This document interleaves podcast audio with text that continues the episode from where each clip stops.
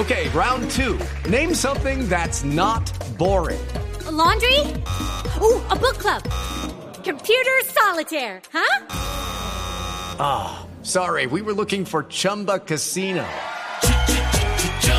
That's right. ChumbaCasino.com has over 100 casino style games. Join today and play for free for your chance to redeem some serious prizes. ChumbaCasino.com. No purchase necessary. Full prohibited by law. 18 plus terms and conditions apply. See website for details. Deportivo en Blue. Dos de la tarde, 42 minutos. Estamos en Blog Deportivo. Eh, hemos eh, llamado para dejar las cosas bien claras, bien precisas al eh, mayor accionista del cuadro de Deportes Tolima, el, el senador, ex senador Gabriel Camargo. Como él dice, el chocolate, ¿cómo es? Eh, el, el- ¿el qué? Eh, es que hay un dicho Cuentas muy claras, chocolate espeso. Exactamente. Ese- ¿Sí es el dicho del senador? Sí. Uno de los, de los dichos que tiene el senador. Otro que me gusta mucho es cuando él dice, al pan pan, al vino vino. Ajá. Entonces, va- entonces vamos al pan pan y al Sí. vino vino. Don Gabriel, bienvenido a Blog Deportivo, ¿cómo está? Muy bien, Javier, me parece mucho saludarlo. Un cordial uno para todos ustedes, para todos los oyentes. ¿Cómo es el tema de Albornoz, eh, don Gabriel? El tema de Albornoz, eh, el tema de Albornoz, ¿cómo es, eh, don Gabriel? Mire, el tema de Albornoz es lo siguiente. Él tiene un contrato hace unos meses. Nosotros le aumentamos el sueldo y, y llegamos a un acuerdo pues, con él y fácilmente nos firmó un contrato para el, primero de, de enero del, de 1900, del, del 2019 hasta el año 31 de, del, del 21.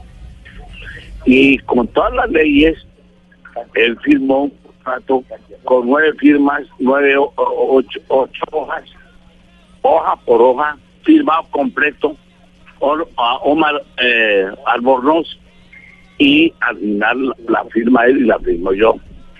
Así que eh, el contrato es más que legal. Yo ni lo cogí a él borracho, ni lo cogí drogado, ni ninguna otra cosa. Él conscientemente firmó el contrato. Sí. Que ahora, a través de, de los tantos empresarios que hay, porque eso es lo que hay, lo que está dañando el fútbol,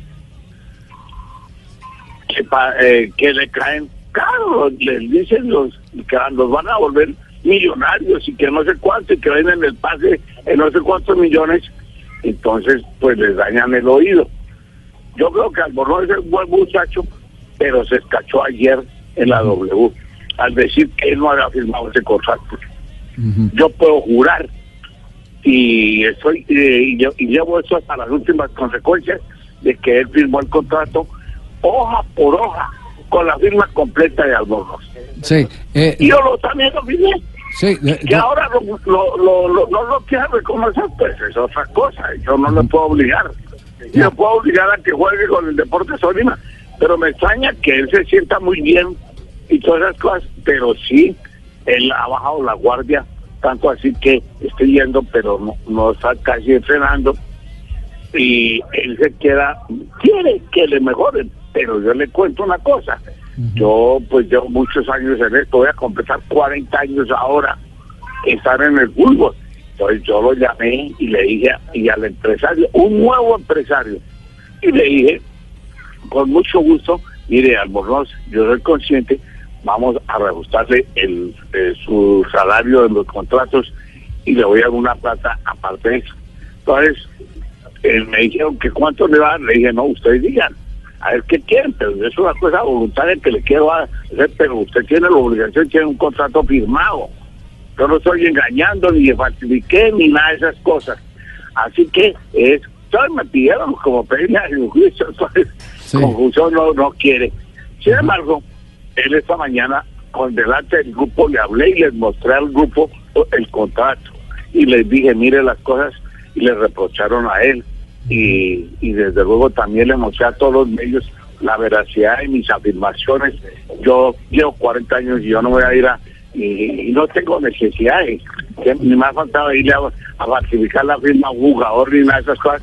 Pero ayer no me quedó un poquito mm, en el vilo que, que él, que seguramente el deporte estadounidense había hecho algo mal para para qué para tener el, o a firmar el contrato o alguien le había falsificado la firma o seguramente yo. Yo yo me responsabilizo de que él firmó ese contrato y está rubricado también con mi firma hoja por hoja. Sí. así que alguien me está diciendo la eh, algu- alguna mentira y no es el deporte Tolima no No, es Gabriel Camargo. Yo yo estoy dispuesto a que eso llegue hasta hasta las últimas consecuencias porque no voy a permitir que con mi nombre que no tiene ninguna tacha yo no tengo podrán criticarme como humano y algunas cosas Sí. pero todas pues a- la- al parecer de cada uno pero que Gabriel Camargo haga alguna cosa dolosa eso sí eso sí no por ningún motivo lo, lo pienso tolerar ni nada de esas cosas entonces ahí están las cosas Don Gabriel, de, de usted en su actuar no tenemos ninguna duda. Lo- la duda que nos queda es si ante la ley colombiana, y ese es un, un tema que, que vale la pena eh, repasar, eh, usted puede registrar, como se dice, un segundo contrato sin que haya terminado el primer periodo para cumplir con la ley que es de tres años los contratos a término fijo. pero le voy a contar una cosa. Eh, ya que me da la oportunidad, a ver, le voy a decir lo siguiente. Primero, ellos son libres de prorrogar cualquier de prorrogar el contrato. Que fue lo que se hizo, se prorrogó el contrato y se le aumentó el salario cuando, el entonces cuando lo firmamos. Primera cosa. Segundo, la ley colombiana sí tiene su validez, pero les cuento, vale más en el fútbol la, la ley FIFA que la ley colombiana.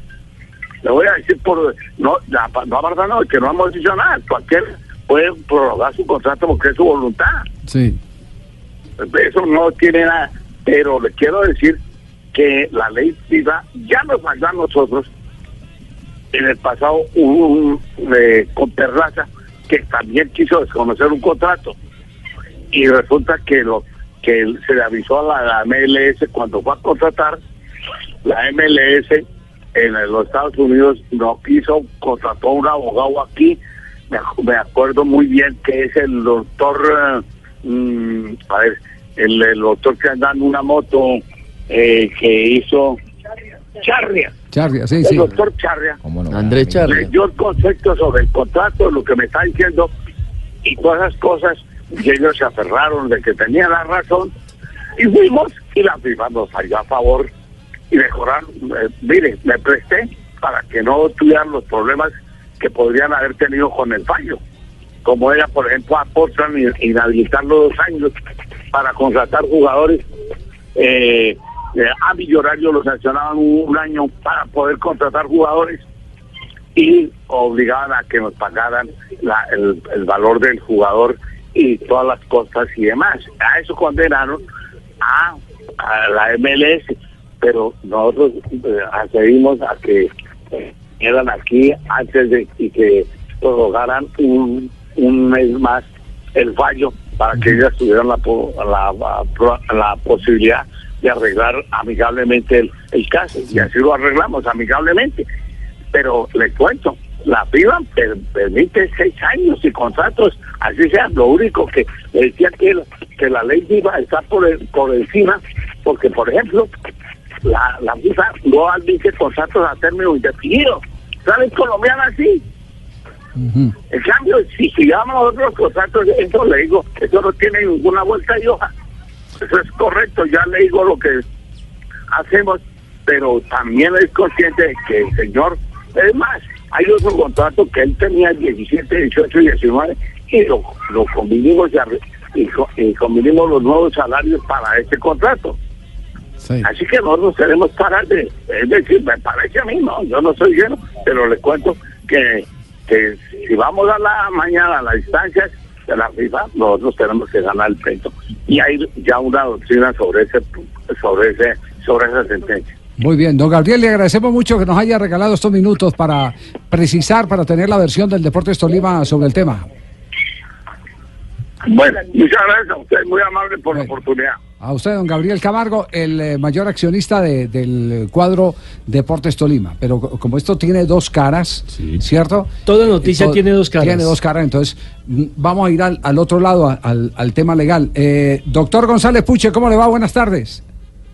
Eh, Javier, muy buenas tardes. Un gusto estar contigo, con todos los oyentes y en la Blue nuevamente. Muchas Colega, gracias. se te oye perfectamente. Se nota que ya regresaste al país.